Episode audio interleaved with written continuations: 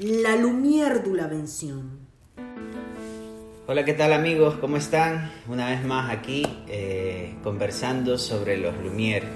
El día de hoy vamos a topar un tema interesante que es eh, la forma en la que los hermanos Lumière difundían el cinematógrafo, ¿no? Eh, ya sabemos que prácticamente ellos eh, crearon esto, pero su, ideología, su mentalidad no se quedó limitada simplemente a, crear un, invento, un nuevo eh, dispositivo que te permitía registrar la realidad, sino que más bien ellos querían que el mundo entero eh, conozca sobre esto, ¿no? Y tenga acceso, pueda, pueda entretenerse utilizando este, este nuevo invento, ¿no?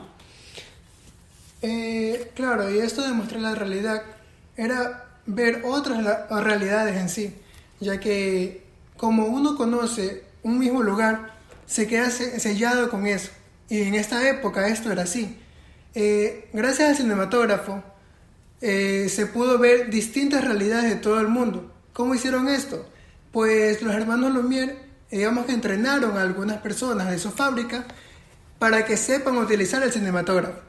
Ya, lo que hicieron fue darle un cinematógrafo a cada uno y dejarlos a su bendita suerte, ya que ellos se fueron a distintas partes del mundo a grabar y a ver nuevas realidades para traerlas en sí y que las personas miren otra forma de ver el mundo. Eh, claro, es interesante porque de cierta forma eh, estos obreros eh, vieron como una oportunidad de, crecimiento, ¿no? En esta oportunidad que les daban los Lumière de poder salir de, Francia, ir a otros países, a dar a conocer este, este nuevo invento, pero no siempre tenían éxito, ¿verdad? Claro, eh, primero hablemos de personas que sí tuvieron éxitos, como fue el 26 de mayo de 1896. El cinematógrafo llegó a Rusia y lo primero que grabó fue la coronación del zar Nicolás II. Este fue la primera vez que el cinematógrafo y en sí el cine llega a Rusia, al cine soviético.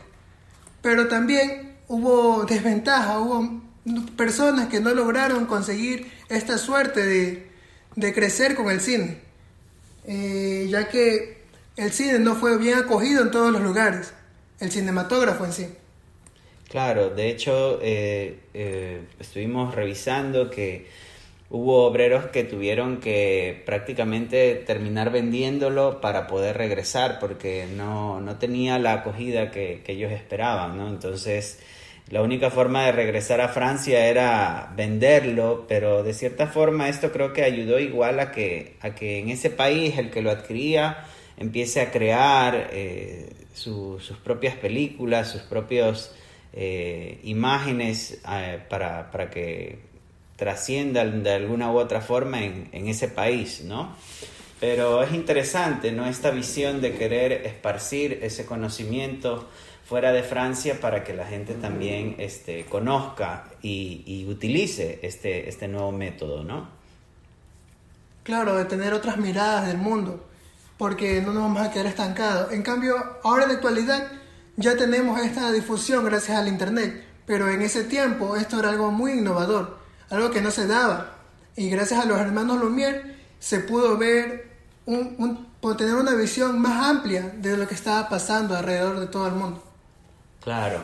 Eh, bueno, entonces este es uno de los aportes que también han desarrollado, han, han hecho estos hermanos. Así que eh, espero que les haya servido de algo, les haya gustado también y gracias por escucharnos. Eh, estén atentos porque vamos a seguir subiendo más podcasts y espero que les haya gustado. Exactamente. Este, bueno, nos vemos en el siguiente. Chao, chao.